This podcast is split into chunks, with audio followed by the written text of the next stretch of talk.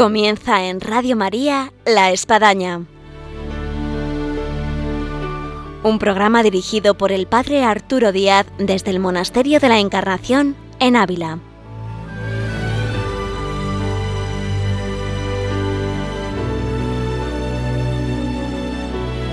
Hola, muy buenos días. Les habla el Padre Arturo Díaz. Bienvenidos una vez más a La Espadaña. Y la espadaña del día de hoy nos va a llevar en esta entrevista primera por lugares eh, como es la ruta de Santa Teresa, eh, la música de Tomás Ruiz de Victoria, eh, las experiencias en el monasterio de la Encarnación con las Carmelitas y la fundación Ávila 1131 observatorio activo en sus múltiples actividades y además como siempre ya es habitual nuestra sección de vida y obra de Santa Teresa. Bienvenidos a la espadaña que ahora comenzamos.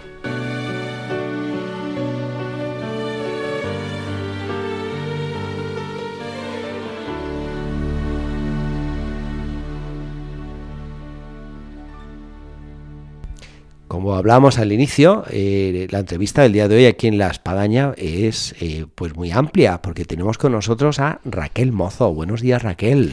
Buenos días, padre Arturo. Un gusto tener aquí a Raquel en nuestro programa el día de hoy y qué puede decir Raquel de sí mismo en la presentación para los oyentes que no conocen a Raquel Mozo. Bueno, pues soy abulense, nacida aquí, eh, formada fuera, pues en la Universidad de Salamanca, soy licenciada en Bellas Artes, en la especialidad de restauración y bueno, eh, destacar que bueno, pues me dedico también a la gestión cultural, tengo un máster en, patrimonio eh, de gestión cultural y es la labor que llevo realizando en los tres últimos años, coordinando actividades para el para Ávila 1131, Observatorio Activo, de la Fundación Tatiana Pérez de Guzmán el Bueno. Eh, Raquel eh, ha realizado diferentes eh, trabajos, investigaciones, novedades. Una de ellas, y vale la pena destacar, ahora que ya se va aproximando la primavera, es la ruta de Santa Teresa, de la cuna al sepulcro. Quizás algún oyente incluso la ha hecho. Esa ruta que va de aquí de Ávila hasta Alba de Tormes casi casi 92 kilómetros. Eh, ¿Cómo surge la idea, la iniciativa de esta ruta? Como bien dice Padre Arturo, eh, es verdad que acaba de publicarse en Cuadernos Abulenses, en, el número 46 de la institución Gran Duque de Alba, un artículo eh, explicando y recogiendo todos los datos que ha generado esta ruta teresiana de la cuna al sepulcro. Es un artículo que, he escrito mm, analizando el impacto que ha tenido en el territorio la creación de esta ruta de peregrinación. Como bien dices, una ruta eh, que va desde Ávila hasta Alba de Tormes, que recorre una veintena de municipios entre las dos provincias, entre la de Ávila ¿Y cómo surge la idea? Porque a veces hay gente que dice, bueno, tomándonos unas copas, ¿no? Saliendo de misa, no, leyendo un libro. No, pues todo tiene, mm, aunque he dicho mi formación, también soy empresaria del turismo rural y en el 2014 era vicepresidenta, fui durante unos años de una asociación de empresarios, de la Asociación Turismo La Moraña, que es la comarca donde tengo mis alojamientos turísticos, y decidimos que se, nos, acercaba el año del centenario eh, de Santa Teresa, del 2015, y decidimos ponernos en contacto eh, con algún carmelita, en este caso fue el padre Antonio González, y porque sabíamos que por nuestra Moraña, por nuestra comarca, había pasado Santa Teresa, había hitos importantes en la vida de Santa Teresa.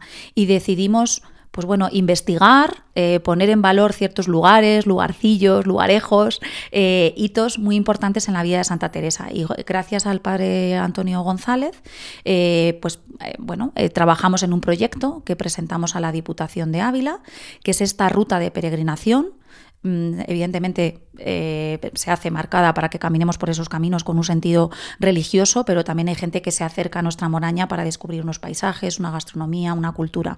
Y lo que hace es unir la ciudad de Ávila, donde nació la santa, con el lugar donde falleció en Alba de Tormes. Eh, me imagino que Raquel ha hecho ya varias veces esa ruta, no solamente marcando en coche en, en una 4x4, sino también caminando. De esos lugarcillos así mencionados, ¿Con cuál de ellos se quedaría quizá Raquel? Pues es difícil, evidentemente la, ruta. es comprometida, pero la ruta la he hecho varias veces. En una imagen, en una foto. Mm, con grupos organizados. A mí un lugar que me impacta y que todavía pues tiene un hueco en mi corazón especial es el convento de Duruelo. Eh, después de caminar, pues bueno, por llanuras cerealistas, por dehesas, por castillos, que también se pasa por la ruta, eh, en el momento que dejas Narros del Castillo con toda su historia, que también pasó Santa Teresa por su iglesia, eh, y te vas acercando por una zona de dehesas, de encinas, de campos verdes en primavera preciosos, apareces en un lugar en el medio de la nada, cerca de la dehesa de Bercimuelle, donde solamente se oyen, como digo yo, los cencerros de las vacas y del ganado que hay allí. Es cierto, me consta. Y, y, aparece el convento, pues aquella primera fundación, aquel lugar donde eligió Santa Teresa junto a San Juan de la Cruz eh, fundar el primer Carmelo masculino un lugar muy apartado de todos los pueblos que hay alrededor, que los más próximos son Blasco Millán, Narros del Castillo, Mancera de Abajo, Mancera de Arriba, un lugar que invita al recogimiento. Es verdad que es un lugar del que queda poco lo que pudo ver Santa Teresa en aquel siglo XVI y que está bastante bien restaurado y rehabilitado por la Madre Maravillas ya en la primera mitad del siglo XX, pero me da igual, tanto la capilla más moderna como la capilla primitiva, como la llaman ellas, invita a, bueno, a reflexionar en un punto del camino, a descansar junto a la fuente de San Juan de la Cruz, que es un lugar maravilloso para reflexionar de por qué hacemos este camino. Eh, allí oyendo el canto de los pájaros, observando simplemente la naturaleza y escuchando. nos está trasladando a través de estas mm. antenas al lugar, parece como que estamos. ¿eh? Falta así agacharnos para beber de esa agua que corre de la fuente. Invito, ¿eh? invito a todo el mundo a recorrer estos kilómetros de la cuna al sepulcro porque merece la pena. Es otra manera de descubrir y además a el marco, eh, Raquel, de Duruelo es increíble porque han pasado 500 años prácticamente y se conserva como de la época. Sí. Uno a veces va a lugares donde han estado santos, pensemos Fátima, pensemos Asís, y bueno, uno se encuentra, pues lógicamente ya una especie de macro ciudad con una serie de construcciones y de accesos y tal, pero el entorno de Duruelo te traslada a lo que debió de ser la llegada de San Juan de la Cruz y Santa Teresa. Así es, así es. Me parece un lugar eh, que tiene algo de especial, que es esa magia, evidentemente, bueno, eh, podemos llamarlo así, o es, es esa espiritualidad que, dejó allí, evidentemente, el paso de Santa Teresa, aunque ellos estuvieron poco tiempo, porque las condiciones no eran las más idóneas, y evidentemente movieron a, dejaron ahí la, de abajo la, gracia de Dios. Y además, algo también destacable es que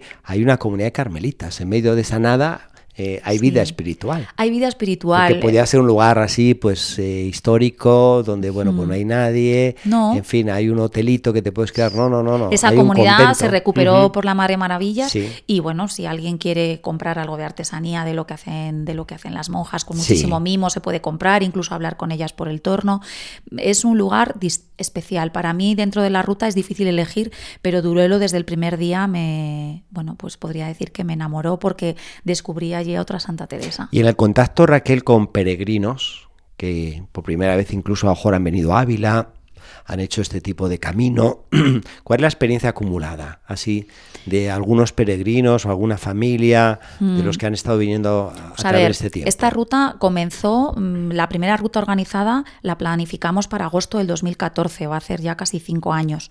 En todos estos años, eh, mi labor como vicepresidenta de esta asociación de empresarios, luego eh, pasamos el testigo a una asociación que lleva tres años, que es la Asociación de la Cuna Sepulcro, que es la que vela y la que cuida por el camino todos los días y organiza las rutas. En todo mi contacto eh, he participado en cinco marchas organizadas con grupos de gentes, con cientos de personas.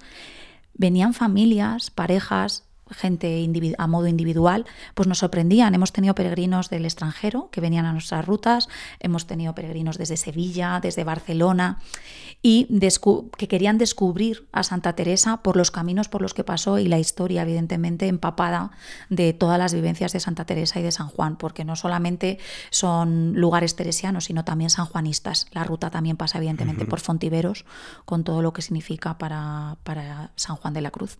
Sí, si alguien quisiera anotarse con ese después de lo que estoy escuchando, yo quiero ir. Yo pues quiero ir. Esta ruta está perfectamente señalizada en sus 105 kilómetros. Eh, tiene dos vertientes, la vertiente sur y norte en la provincia de Salamanca, que es la derivada pasando, la variante pasando por Peñaranda de Bracamonte, donde también hay eh, una fundación carmelita, aunque es posterior a la época de Santa Teresa. Está perfectamente señalizada con paneles, con hitos, con flechas de Santa Teresa. Nuestro, nuestra flecha es nuestra flecha roja granate, con una T de Teresa y los tres puntos suspensivos del camino, el camino que está por hacer y que invita a hacer el camino. Evidentemente es una ruta de peregrinación, tenemos aprobada por los carmelitas una credencial del peregrino que se puede recoger o descargar de la, de la, web de la página de la Asociación de la Cuna Sepulcro y que se puede ir sellando al modo del estilo de la peregrinación del Camino de Santiago. Y al finalizar la peregrinación y llegar al de Tormes, allí se expide la andariega, que es un documento igualmente supervisado y aprobado, con un texto de Santa Teresa a modo de la compostelana, donde se reconoce que has hecho este camino de peregrinación igual que lo hizo Santa Teresa.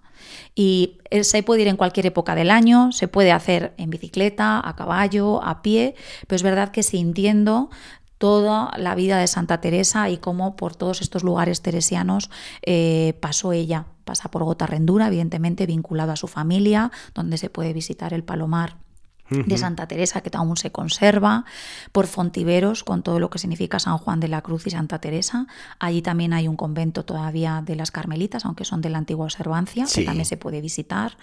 Eh, Llegamos, evidentemente, a Narros del Castillo, por donde pasó Santa Teresa, y así lo reconoce y merece la pena la visita a la iglesia de Santa María del Castillo, para aparecer ya en el convento de Duruelo, que es ese lugar de paz, de tranquilidad, en el medio de, la nada, pero que a, la vez la naturaleza también significa mucho alrededor de ese lugar tan escogido.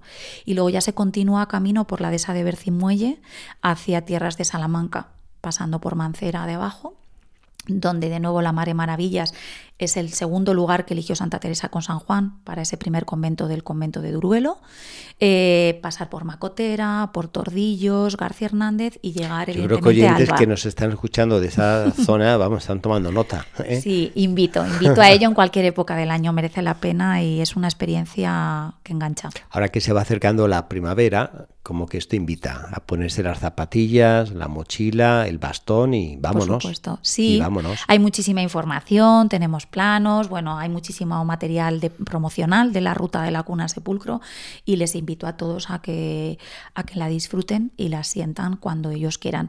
Es verdad que la Asociación de la Cuna Sepulcro hace mm, rutas organizadas en determinadas fechas, a las cuales acude mucha gente y se facilitan servicios, comidas, evidentemente seguro de responsabilidad civil, transportes, pero cada uno puede realizar esta ruta cuando mejor o cuando sea el momento más apropiado. Muy bien, pues queda aquí la, invitación y las ganas de hacer un recorrido donde se puede revivir las experiencias de Santa Teresa, de San Juan de la Cruz, en todos estos lugares y lugarcillos. Eh, vamos a escuchar una música que, nos lleva a todo esto, eh, Raquel, y continuamos aquí en La Espadaña. mire y mi amado a mí. Que mire yo a mi amado y mi amado a mí. Que mire yo a mi amado y mi amado a mí. Que mire por mis cosas y yo por las de él. Quien pudiese dar a entender la ganancia que hay de arrojarse los brazos de nuestro Señor. Quien pudiese dar a entender la ganancia que hay de arrojarse los brazos del Señor.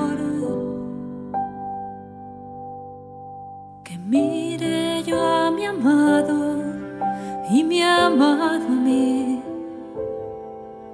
Que mire yo a mi amado y mi amado a mí, que mire yo a mi amado y mi amado a mí, que mire por mis cosas y yo por las de él. Quien pudiese dar a entender la ganancia que hay de arrojarse los brazos de nuestro Señor. Quien pudiese dar a entender la ganancia que hay de arrojarse los brazos del Señor.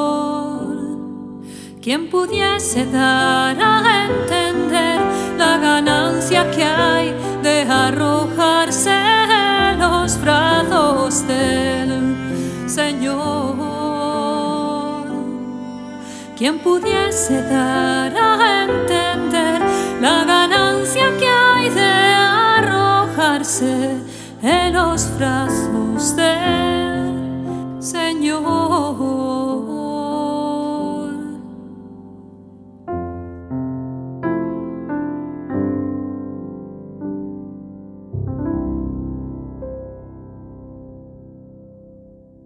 Seguimos en Radio María, en La Espadaña, y estamos con Raquel Mozo, con la cual hemos estado hablando de la ruta de Santa Teresa de la Cuna al Sepulcro. Pero vamos a hablar, Raquel, también algo que está ligado a, ella, y es un observatorio llamado así activo, que es eh, Ávila 1131. Si uno ha estado aquí por Ávila, alguna vez ha visto algún cartel y dice, bueno, ¿esto qué es? Bueno, pues como bien dice Padre Arturo, mucha gente nos pregunta qué es Ávila 1131. A veces los observatorios que más conocemos son los de la NASA.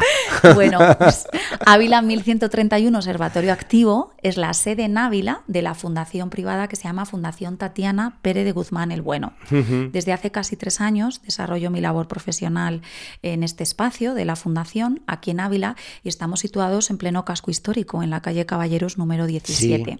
me consta porque yo también nací en ese barrio. en la plazuela ahí de, pues Pedro Dávila. Pues sí, Y mi hermana Carmelita, pues del otro lado de la calle, en fin, somos, somos del barrio también de, además de Santa Teresa, y vamos a hablar luego de él, de Tomás Luis de Victoria. Pues sí, eh, nuestro espacio es vecino de la casa donde nació Tomás Luis Victoria, que más adelante hablaremos de él. Como le comentaba, realmente este es el espacio eh, de esta fundación privada, de la Fundación Tatiana Pérez Guzmán el Bueno, una fundación joven que nació en el 2012, fundada por doña Tatiana Pérez Guzmán el Bueno, una noble de España con distintos títulos nobiliarios, que decidió donar todo su patrimonio al servicio de la sociedad en forma de fundación. La fundación tiene distintas sedes en Madrid, la sede administrativa, con una sala de exposiciones, de conferencias. En Cáceres es el Palacio de los Golfines de Abajo, eh, evidentemente un palacio familiar, pero que también va a hacer justo ahora cuatro años, que fue abierto al público como museo a la ciudad y donde se expone parte de la colección eh, y del legado histórico de esta familia. Sí. Y aquí en Ávila apostaron pues, por un edificio que no tenía ningún vínculo con la fundación, con la rehabilitación de un edificio importante en pleno centro histórico de la ciudad y en el que nos dedicamos a, a varias de las líneas de trabajo a las que se dedica en general la fundación. La más importante es la formación de los jóvenes. Tenemos un programa de emprendimiento, el programa de Emprendimiento 1131, en el que apoyamos a jóvenes emprendedores a poner en marcha sus ideas, sus ideas empresariales. Eh, vamos por la tercera edición del programa de emprendimiento 1131. Tenemos como socios a la Universidad de Salamanca, hemos tenido también al Ayuntamiento de Ávila y colaboramos con distintas instituciones. También tenemos un aula de innovación y emprendimiento para niños, en el, que, en el cual al principio de curso eh, bueno, pues cerramos eh, la programación con distintos centros escolares y vienen a charlas relacionadas con innovación y emprendimiento, como clases de oratoria, de robótica, de impresión 3D, mm, de coaching. Tenemos actividades medioambientales. ¿Por qué? Porque la Fundación Tatiana Pérez Guzmán el Bueno es una de las líneas importantes, la conservación de su patrimonio natural. Tiene numerosas fincas y espacios naturales, tanto en Ávila, Cáceres, Córdoba, eh, y también fomentamos esa conservación del patrimonio a través de actividades de concienciación medioambiental. Además, organizamos exposiciones desde el espacio Ávila 1131, tenemos un espacio expositivo. Normalmente se suelen exponer eh, parte de la colección de la Fundación y son exposiciones itinerantes entre las sedes de Cáceres, Madrid y Ávila y también damos cabida a otro tipo de expresiones artísticas. Organizamos cursos de verano con distintas universidades, la UNED, la Universidad de Salamanca, la Universidad de Sevilla, con la Universidad de Alcalá, con los cuales la Fundación tiene la Cátedra de Ética Ambiental. Y cedemos espacios a los colectivos sociales de nuestra ciudad para que puedan desarrollar también sus actividades. Es decir, que nos dedicamos a muchas cosas para todos los públicos. ¿eh? Por lo que veo. No, estamos abiertos a, la sociedad abulense. Y todo esto en el centro de Ávila, al lado de una plaza típica, mm, ¿no? castellana, como el Chico. De muy, de muy fácil acceso. Dentro de la muralla. Y dentro de la muralla. O sea, que están todos invitados a que puedan participar en todas las actividades que programamos a lo largo del año. Y dentro de estas actividades hay una que nos vincula muchísimo porque va a ser aquí en el Monasterio de la Encarnación y nos va a acercar a, la música de un grande músico abulense, sacerdote, Tomás Luis de Victoria, contemporáneo de la época de Santa Teresa, de San Juan de la Cruz, nacido pues donde tienen la sede prácticamente ahí en ese edificio de en el 1548 y nos traen la música de las lamentaciones de Jeremías. Sí, eh, el próximo 30 de marzo, eh, pues tenemos... Así que hay que agendarlo. 30 de marzo en el Monasterio de la, Encarnación a las 19 horas. Eh, concierto de Tomás Luis de Victoria de la Lamentación de Jeremías. Sí, es un concierto que organizamos la Fundación Tatiana Pérez Guzmán el Bueno desde el Observatorio Activo Ávila 1131 y lo que hacemos es poner en valor la música de este músico abulense, renacentista, como bien he dicho antes, nacido en la casa justo al lado del edificio que tenemos en Ávila, y que ya el año pasado eh, empezamos a recuperar su música, era el 470 aniversario de su nacimiento, y decidimos, bueno, pues eh, intentar dar a conocer esta música que no llega de forma tan fácil al, público. yo creo que hay que darlo a conocer. Sí. yo tengo que reconocer cuando era chico en BUP estudiamos un montón a Palestrina. Mm. Eh, que es de la época, italiano, y, pero bueno, Tomás Luis de Victoria, tengo que reconocer aquí un pequeño pecado. Yo antes conocía de Ávila un cine que llevaba su nombre. Sí. Yo estudiaba en Madrid y bueno, para mí Tomás Luis de Victoria era el cine. Pues así es. Eh, pues el año pasado decidimos conmemorar esta fecha con Tomás Luis de Victoria, músico abulense, enamorado de Dios, que hace de sus estudios de teología una herramienta más eh, para dotarla de música en este caso, y programamos tres conciertos dos de ellos en Madrid y uno aquí en Ávila en la iglesia de San Pedro. Programamos unos conciertos Para los que están en Madrid, ¿dónde será en Madrid? En Madrid este concierto del año 2019 va a ser en la capilla de la Casa Provincial de las Hijas de la Caridad el sábado 6 de abril a las 7 de la tarde en la calle José Abascal. A las 7 de mm. la tarde. Sí, el tema elegido en este caso son las lamentaciones de Jeremías, con las que Tomás Luis de Victoria consiguió uno de sus mayores logros musicales. Em, fueron publicadas en el año 1585, justo al finalizar su etapa en Roma. Y bueno, sabemos que Tomás de Victoria es una fuente de inspiración para muchos más músicos a partir del siglo XVI. En este caso eh, se han elegido eh, nueve lamentaciones del Oficium de Functorum y de los responsorios de tinieblas. Sabemos que es una música regeneradora de vida, de afectos, de vida, y es muy importante saber en qué tiempo litúrgico estamos, acercándonos a esta Semana Santa, que es la gran fiesta del cristianismo, eh, y por eso que recuperamos estas, esta música escrita por Tomás Luis de Victoria, que se interpretará el día 30 aquí en Ávila y el día 6 de abril en Madrid. Pues eh, va a ser una maravilla el poder asistir y participar de lo que pues es este concierto, ¿no? Victoria Cantus, oficio de la Semana Santa y cómo nos puede preparar para la vivencia de, los días mm. santos. Victoria Cantus es el grupo que hemos elegido, eh, es un grupo polifónico dirigido por el director muy conocido Carlos José Martínez y le acompañan eh, Javier López, un organista muy conocido de nuestra ciudad, abulense, y le acompañan buenos sopranos, mezzosopranos, tenor, bajo, bueno, eh, con unos currículums mm, muy conocidos, trabajan la mayoría para el coro de Radio Televisión Española y es un lujo poder escucharles cómo interpretan esta música, que son una referencia universal. Sí, y acercarnos a este gran músico eh, español, sacerdote, abulense, que es uno de, los grandes desconocidos para, mucha gente y que es algo fantástico porque vivió la época mística de esta Ávila hasta los 20 años que ya partió para Roma, luego vivió en Roma el apogeo renacentista, con lo que supuso, el, en fin, eh, eh, el entorno al Vaticano de la construcción de la capilla Sistina, de las composiciones de Palestrina, y luego ya, regresa aquí. eh, a España y, se afinca en la corte española de Felipe II. Así que bueno, tres, tres, etapas de su vida eh, marcadas por grandes hitos y grandes personalidades. Así es, así es. En el, en el concierto al que les invito a que nos acompañen en Ávila, y si no es en Madrid, el próximo día 30, eh, vamos a interpretar van a interpretar los músicos en este caso fuera de ese contexto litúrgico para el que fueron creadas, pero aún así permite que seamos capaces de percibir esa intensidad, ese recogimiento y esa contemplación activa del tiempo litúrgico en el que estamos. Sí, además hay que destacar de Tomás Luis de Victoria que, es un místico de la música. Quizás, eh, a diferencia de otros místicos que fueron de la pluma, él es de la música mejor sitio que el monasterio de la Encarnación. no cabe duda. Para un lugar tan místico. Toda la mística, ¿no? de Santa Teresa, de San Juan de la Cruz y de, Tomás Ruiz de Victoria. Y hablando del monasterio de la Encarnación, eh, podríamos preguntarle a, Raquel eh, su experiencia aquí del monasterio de la Encarnación, porque pues eh, es una mujer que por aquí ha venido en varias ocasiones y se ha sentido un poco tocada. Mm, bueno, es mi parte más personal, pero no me Bueno, es lo que se puede decir aquí en los micrófonos. Eh, bueno, tengo gente muy cercana a mí, muy vinculada con este monasterio y, y bueno, siempre me ha costado entender como las hermanas que viven en el monasterio, ¿no? siguiendo, entregando su vida a Dios, pero que realmente lo hacen por nosotros y por, están continuamente orando por nosotros, me costaba un poco entender cómo eran capaces de regalar así su vida ¿no? y olvidarse del mundo que tenemos fuera, en el exterior de estos muros donde estamos ahora mismo grabando el programa.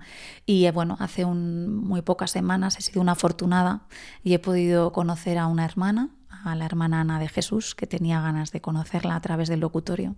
Y para mí ha sido una experiencia, bueno, pues con un antes y un después, para poder entender mm, realmente cómo entregan su vida al servicio también de nosotros, de los que estamos fuera, que es por las que están continuamente, evidentemente, orando y protegiéndonos me dejó más tranquila, entendí esa felicidad que irradian y, bueno, eh, de verdad que son admirables con la vida y con sus votos eh, entregados de esta forma a la vida, entregada a la vida al Señor.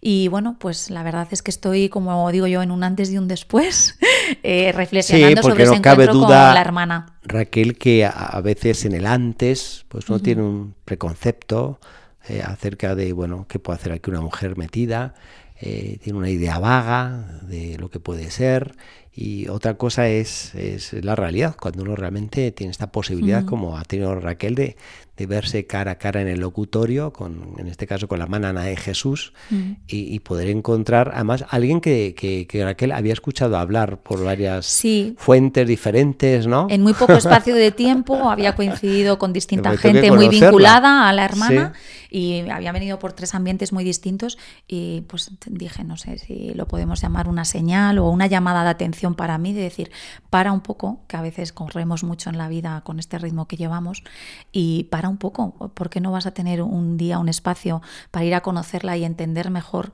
aquello que a ti te está costando comprenderlo? Y me transmitió muchísima paz, tranquilidad, pero sobre todo entendí esa felicidad en la que viven dentro de la vida en comunidad y cómo tienen entregada esa vida. Y además, por si fuera poco, Raquel estuvo eh, hace un mes prácticamente a la entrada de, una nueva Carmelita bueno, pues también compartí ese momento y bueno, pues pude ver cómo, con qué madurez eh, pues una persona joven decidía entrar a vivir en comunidad y en un monasterio con tanta historia como es el Monasterio de la Encarnación y con unas características muy especiales. Tuve la suerte de compartir esos momentos. Sí, que es un momento muy especial. Uno va a bodas y ve cuando comienza la vida matrimonial, pero a veces no va cuando comienza la vida conventual, que es cuando uno ingresa y bueno, uno se da cuenta de lo que supone dejar atrás eh, pues una vida con sus proyectos, con sus posibilidades y adentrarse en ese mundo maravilloso de lo que es sumergirse en Dios, mm. como la vida contemplativa. Así es, estamos siempre peleando en nuestra vida por nuestro futuro, qué haremos, y este es otro futuro que no tiene nada que ver con la realidad en la que vivimos, pero que me parece desde luego un gran ejemplo las personas que toman una decisión así y, sobre todo un ejemplo de madurez, de madurez espiritual, que es muy difícil llegar a ella, por lo menos en mi caso. Eh, Raquel, nos hemos ido a muchos mundos muy interesantes, desde las rutas de Santa Teresa, con San Juan de la Cruz, eh, a lo que realiza el Observatorio Activo de Ávila 1131, eh, también la música que nos trae la Fundación aquí al Monasterio de la Encarnación de Tomás Luis de Victoria, en fin, la experiencia con las carmelitas, eh, esto tendría fin, podríamos proseguir largo y tendido. muchas gracias Raquel por aquí la presencia y esperemos que se repita. Pues nada, ha sido un placer estar aquí frente a los micrófonos, frente al padre Arturo y contando toda nuestra experiencia y invito a todos los oyentes a que conozcan evidentemente el trabajo que hacemos en Ávila 1131, pero sobre todo a que vengan y compartan una tarde de música, de emociones con Tomás de Victoria. El sábado 30 de marzo a las 19 horas en el Monasterio de la Encarnación. Aquí nos vemos. Muy bien. Gracias. Gracias Raquel.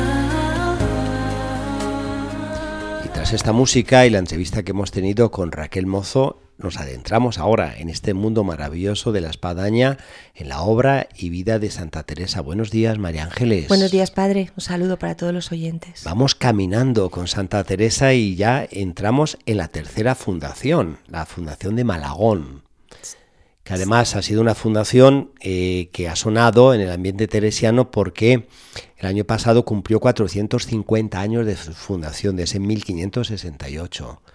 Y vamos a ver hoy también, además de la fundación, figuras como María de San José, que entró ahí de Carmelita.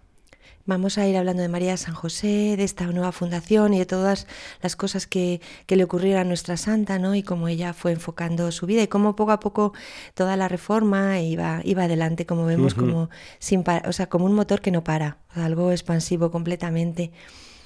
Eh, estamos hablando del año 1568, como decía padre, ¿no? Tenemos a nuestra Santa Teresa con 53 años. Y, mm, en plenitud de facultades. Sí, todavía le faltaba de hacer, como vamos a ver, todas las fundaciones, con, eh, a pesar de ser una mujer enferma, pero vemos que bueno, pues tenía un motor interior muy fuerte, ¿no? que la empujaba a llevar toda esta palabra ¿no? de vida que el Señor la, la, la, ponía dentro de su corazón. Llama la eh, atención, María Ángeles, para los que están escuchando y oyen Malagón, ¿dónde está Malagón? está en Toledo. Ahora, Santa Teresa que era dada a fundar en ciudades grandes. Eh, ¿Cómo es que surge esta población de Malagón? Pues esta surge, como ya habíamos visto, padre, ¿no? Porque era un feudo de doña Luisa de la Cerda y que se le había dejado su marido al morir. Entonces, eh, era una población pobre, una población que necesitaba ayuda, y entonces doña Luisa, Luisa había visto que hacer una fundación teresiana, pues que iba a ser una manera de favorecer a la población, como vamos a ver que así fue. Y entonces insistió mucho para que nuestra santa hiciera allí la fundación que no quería, Teresa no quería, porque era un sitio pequeño, como sabemos, allá le gustaba fundar en ciudades, ¿no? Que los Carmelos fueran el corazón de ciudades, ¿no? Y por otra parte, quizás tuvo más problemas para admitirlo porque, porque claro, se fundaba con renta, era una fundación de doña Luisa de la Cerda, y eso iba mm, directamente con todo lo que ella planteaba y que había sido el padre Ibáñez el que le había animado a la santa a que lo aceptara, diciendo, bueno, hay muchas almas que se pueden salvar, madre, vamos adelante. Y entonces, bueno, pues ella venció esas mm, eh, prevenciones que tenía y ya se lanzó a esta fundación que vamos a analizar hoy, de Malagón. Y que mandamos muchos saludos a los habitantes de Malagón y de alguna forma a la comunidad carmelita de Malagón que conocemos por ahí a más de alguna persona y que son súper orgullosos de Santa Teresa y de la fundación que realizó en su pueblo de Malagón y que además pues ellos esgrimen. Y es cierto que es el convento en cuanto a arquitectura ideado por Santa Teresa porque ella pues fue la que estuvo ahí a pie de obra y conservan incluso una piedra eh, con sillón tipo Felipe II allá en el, en el monasterio del Escorial donde ella se sentaba para ver cómo iba la obra. Así que saludos pues aquí desde Radio María y La Espadaña. Bueno, sabemos nuestra santa, eh, antes de pasar por Malagón, de llegar a Malagón, pues pasó por Toledo, ¿no? Y ahí estuvo en la casa de doña Luisa de la Cerda, esta gran amiga, donde no solamente estaba doña Luisa, sino que había un grupo de amigos y amigas muy cercanos. Entre ellas había una joven que ya había tenido eh, amistad con la santa cuando era una niña, eh, que era María de Salazar.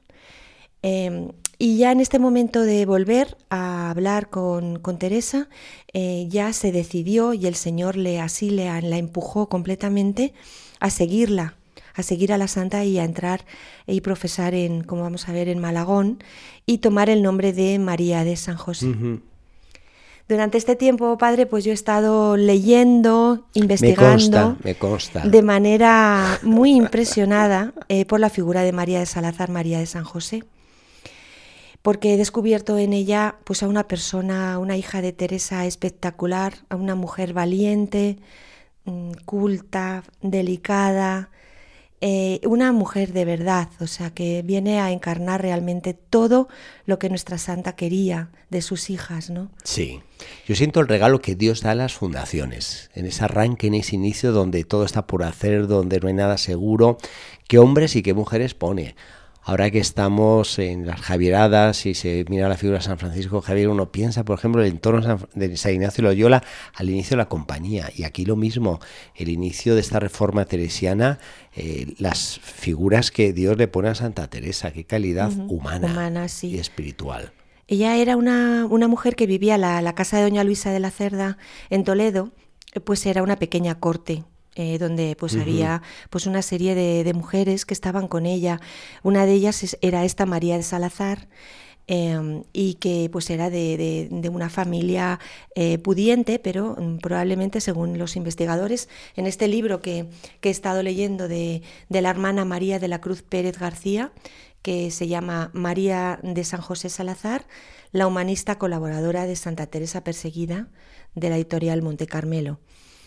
Bueno, pues en ella y también en este otro libro que, estoy leyendo, que, es, que, es, de humor y espiritualidad, que es donde vienen las obras completas de María de Salazar, nos cuentan, bueno, pues que la, familia de, María de Salazar pues era de este entorno em, de, la, de doña Luisa de la Cerda y que esta, esta joven que entró en este año, más o menos tenía unos 27 años, en este momento que estamos tratando, pues ella tenía una cultura muy amplia, era muy refinada, hablaba idiomas, sí. entre ellos el francés. Oh. Entonces esto luego sirvió porque ella va a ser una de las que va a plantear eh, las pautas para la primera fundación carmelita en, París. ¿Mm? O sea que porque ella hablaba francés fluidamente. También conocía el latín, y por tanto ella leía eh, las Sagradas Escrituras y las eh, interiorizaba y las profundizaba. ¿no? Es decir, que ella tiene una, un conocimiento de, la, de, la, palabra de Dios eh, muy profunda. Bien, vale resaltar el subtítulo del libro que has presentado, María Ángeles, que dice La humanista colaboradora de Santa Teresa. Ella también hizo algo que, con, esa con esa formación, hizo algo muy importante, es que eh, hizo suyas eh, todo el rezo de las horas. Es decir, ella podía entender perfectamente los salmos cuando los iba cantando y también, como vamos a ver, porque ella luego fue también maestra, es decir, ella hizo en su vida, como si dijéramos, todo lo que la santa le había enseñado. De manera que ella también luego fue eh, la que escribió para eh, sus hijas, cuando ella fue eh, fundadora del Carmelo de Sevilla y luego del, del Carmelo de Lisboa. Entonces allí ella escribió el libro más reconocido, que es el libro de las recreaciones. Un libro bellísimo, padre. Un libro que está escrito de manera dialogada, de manera muy fluida, en el que ella va poco a poco contando toda la doctrina y el pensamiento de la santa en primera persona, en el que nuevamente nos encontramos con esta actitud muy teresiana de la amistad, de la conversación em, y del compartir ¿no? en este precioso, precioso libro. Bueno, pues ella, em, como digo, luego tuvo una vida eh, muy activa dentro de, dentro de la, de la Reforma en, la Fundación de Sevilla, donde también tuvo ya, empezaron muchos problemas por todo el momento convulso en el que se encontró la orden. Y luego también al final eh, tuvo también un problema muy grande cuando en la Fundación de Lisboa, también porque se vio envuelta en todo un movimiento que había dentro de la orden, ¿no? Para mm, volver atrás todo el tema de las de, de todas las sí, con el padre Gracián. Con el de todas las constituciones de la Santa, ¿no? Entonces, como hubo cuatro personas eh, que vamos a decir los que son, porque son cuatro grandes figuras que eh, intentaron por todos los medios, incluso dirigiéndose al Papa, conservar las constituciones eh, de la Santa, que fueron María de, de, San José, María Salazar, Ana de Jesús, San Juan de la Cruz y el padre Jerónimo Gracián. ¿Qué cuatro? Cuatro impresionantes. Los cuatro realmente podemos decir que más seguían a la santa, los amigos más entrañables, porque por ejemplo sabemos que la mayoría de las cartas que la santa, eh, o sea, al destinatorio que más cartas conservamos que le mandó la santa fue a María de San José, a María Salazar. Y entonces a partir de ahí, eh, pues dentro de la orden se produjo un movimiento en el que cada uno de ellos salió pues muy, muy mal tratado por parte de la, de, la orden, ¿no? Eh, San Juan de la Cruz se le mandó desterrado a México, sabemos que murió antes. De camino, sí. De camino. El padre Jerónimo Gracián terminó siendo eh, fuera de la orden. Expulsado. Expulsado de la orden y fuera de España.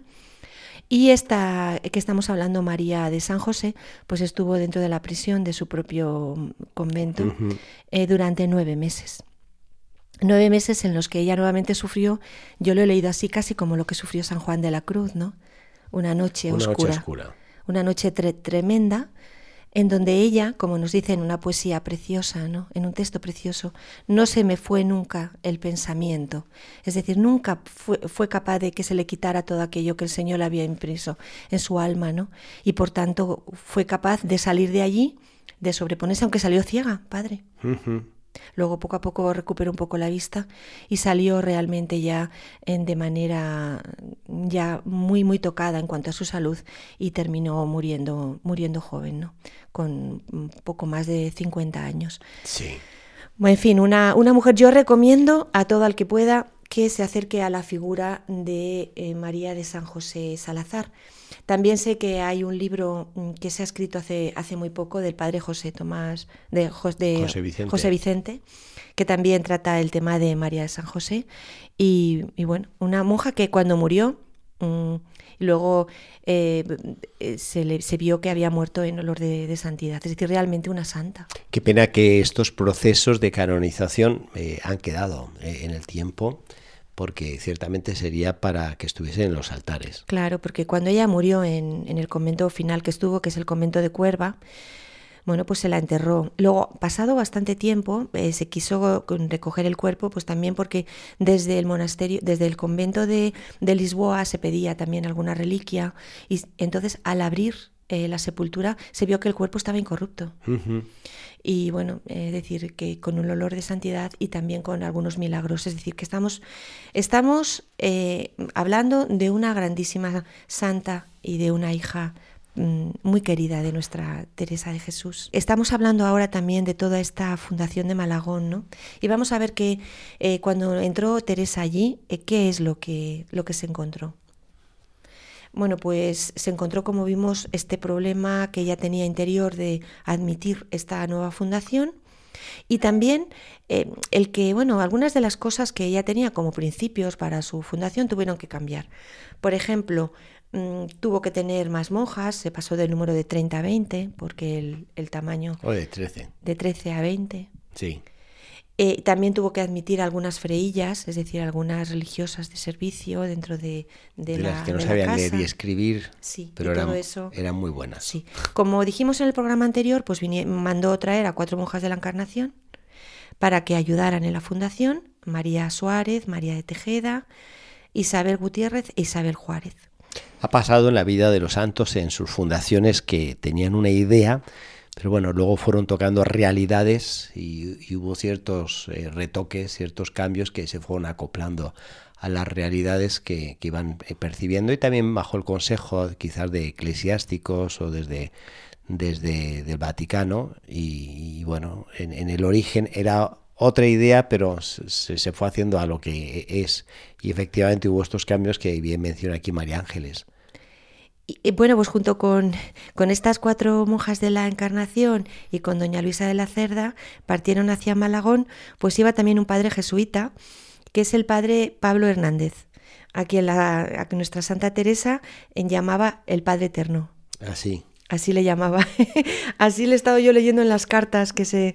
Porque en este momento hay unas cartas muy bonitas entre la santa uh -huh. que, de, que, le mandaba a doña Luisa. Y entonces, bueno, pues ahí hablaba el Padre Eterno. es que es muy. Como vamos a ir viendo en la santa, le gustaba mucho este tipo de juegos con sus amigos, ¿no? De ponerle como motes o palabras así. Como a San Juan de la Cruz, que le llamaba medio fraile. pues a este le llamaba el, pa el Padre sí. Eterno. Pues fue el día 1 de abril de 1568 cuando llegaron los coches de las fundadoras a Malagón. Primero estuvieron ocho días en el castillo de Doña Luisa, hasta que llegaron las licencias y, y tenían al principio, hasta que se terminaron las obras, que ocupar una casa de manera provisional, Sí. eh, hasta que Doña Luisa pues hiciera este monasterio. Y bueno, pues el día este, mm, el día que se tomó eh, posesión del nuevo convento, que como vemos era el provisional, pero ya era la fundación, era el día 10 de abril de 1568 y era el sábado de pasión. Y ahí estaban, como nos lo relatan, pues todas las fuerzas vivas de la ciudad. Con el cura, el Juan, Baut Juan don Juan Bautista Hurtado, el Padre Eterno como hemos dicho, ¿no? Y eh, allí, pues, eh, nos cuentan cómo fue. Esto es muy bonito, lo voy a contar porque hay un caso muy curioso que a mí Sí. me ha gustado mucho. Dice que eh, se hizo una procesión con las monjas con el velo tapándoles la- el rostro y fueron a, a oír misa a la iglesia del pueblo. Como hemos visto, era un, un convento que todavía estaba por construirse. Después de oír la misa y comulgar, eh, se llevó el Santísimo Sacramento al nuevo monasterio. Y aquí digo que hay un caso muy bonito que a mí me ha, me ha sorprendido, me ha gustado, es que cuando nuestra santa iba camino de, de esta misa, pues eh, cogió de la mano a una niña que era la hija del corregidor de la villa. Y esta niña se llamaba Brianda. Ah, Sí. Y entonces le cogió de la mano y la, y la acarició. Y, y entonces eh, la dijo Teresa a esta niña pequeñita, dice, mira hija, mira, mira, aquí has de ser monja. eh, profecía, total. Sí, porque sí que realmente fue monja. Ah, ¿Y luego cómo se llama? Se llamó Brianda de San José. Ah, bueno, yo tengo que decir algo que no está eh, aquí en el esquema, pero es que María Ángeles tiene una hija que se llama Brianda. Sí. Así que yo creo que con razón Por eso me ha gustado viene a, el a caso. tomar este relato. Sí. Solo que en el caso de la hija María Ángeles parece que todavía no, no ha tomado no la ha esta tomado. profecía. Bueno, esta se llama Brianda de San José, pero no debemos de confundirla con otra Brianda de San José que va a aparecer más tarde en Villafría, en Burgos, ¿no? que como vemos era la hija del corregidor de Malagón, de don Antonio Sánchez de Molina, y que luego profesó en el año 1593. En este momento, eh, pues Teresa se queda en el convento y doña Luisa se tiene que ir porque tenía un hijo que estaba enfermo. Era don Juan de Tavera. Y se tuvo que ir a tomar las aguas medicinales de la fuente de piedra. Y así, bueno, nos lo relata la, santa en una carta, eh, la carta número 8 del 27 de mayo de 1568.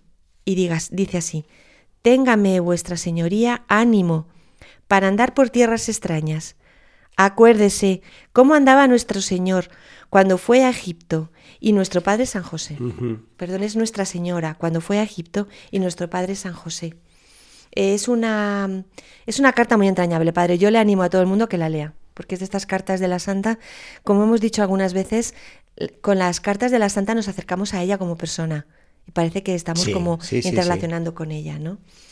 ¿Por qué digo esto? Bueno, pues porque, ¿qué es lo que dice? Primero, no te desanimes, amiga, no te desanimes, mira, más todo es para servir al Señor y, que lo podemos pasar todo, ¿no? Porque estamos con Él y, Él nunca, nunca nos dejará solos, ¿no? Eh, también Teresa, eh, cuando dice que la está diciendo a, su amiga que está su, su, hijo enfermo, ¿no? Le dice, mira que yo también estoy enferma, Luisa, yo también estoy enferma y mira que ando por los caminos, ¿no? Y le cuenta, bueno, pues que le han tenido que hacer una serie de sangrías, que como sabemos era una manera de curar antes las enfermedades y que la santa sufrió mucho. Y dice así, voy a terminar leyendo una cosa que dice, ha sido tanto la ocupación de hoy, el trabajo que tiene, dice, que no me han dejado hacer esto, es decir, escribir esta carta. Ahora es muy de noche y estoy flaca, harto. Es decir, que estaba muy cansada, estaba enferma, pero al final del día, pues cogió la pluma, esas plumas que tenía ella de, de estas de ganso, sí. con esta tinta que ella preparaba y para escribir a esta amiga querida que era doña Luisa de la Cerda. Muy bien, María Ángeles, pues qué, qué bonito relato hoy aquí en la espadaña de, de, esta fundación de Malagón y de estas figuras en torno a Santa Teresa como es María de San José sobre todo algo que a mí me impresiona, Padre, ¿no? Cuando leemos la, historia de, la Santa, eh, si nos vamos deteniendo en las amigas y los amigos de la Santa y la relación que tenían con ella, entonces vamos poniéndole otro mapa distinto a todo y nos vamos impresionando por la obra del Señor, la obra que el Señor a través de ella desarrolló, ¿no? Todas estas personas que realmente nos aportan y nos dan luz sobre la santa. Y cómo la santa te relaciona con ella, como vemos, les manda cartas, les dice que, que las ayuda, las apoya, las coge de la mano a esta niña, a la familia, al pueblo entero, es decir, realmente nos, nos muestra la verdadera cara y el rostro de nuestra Santa Teresa de Jesús. Muy bien, María Ángeles, muchas gracias. Quedamos con ganas para la próxima a, seguir, eh, a seguir terminando en esta fundación de, Malagón. Vemos cómo luego Teresa va a salir de aquí camino de Ávila y cómo empieza también la petición de la fundación de Pastrana y otra serie de, de cosas que vamos a ir contando en programas sucesivos. Pues hasta el próximo, Dios mediante. Y aquí vamos poniendo punto final a la espadaña de hoy que ha sido muy enriquecida con la entrevista que hemos tenido con Raquel Mozo en torno a la ruta de Santa Teresa, que hemos podido estar tocando esos primeros lugares de Santa Teresa en lo que pues supuso esa fundación de, de Duruelo y ponerse en camino, ahora que el buen tiempo comienza a aparecer en la primavera, de poder recorrer estos lugares teresianos eh, a pie y poder hacer pues esta ruta de Santa Teresa de, de, aquí desde Ávila hasta Alba de Tormes. Y también hemos podido estar hablando de otro abulense, de Tomás Ruiz de Victoria y ese concierto que vamos a tener aquí el, 30 de marzo y que están invitados a, participar en el Monasterio de la Encarnación y esta fundación de Malagón. Así que con todo esto, pues cerramos hoy la espadaña y emplazamos para el próximo viernes, Dios mediante, y ahora en breve en el Radio María rezamos el Ángelus.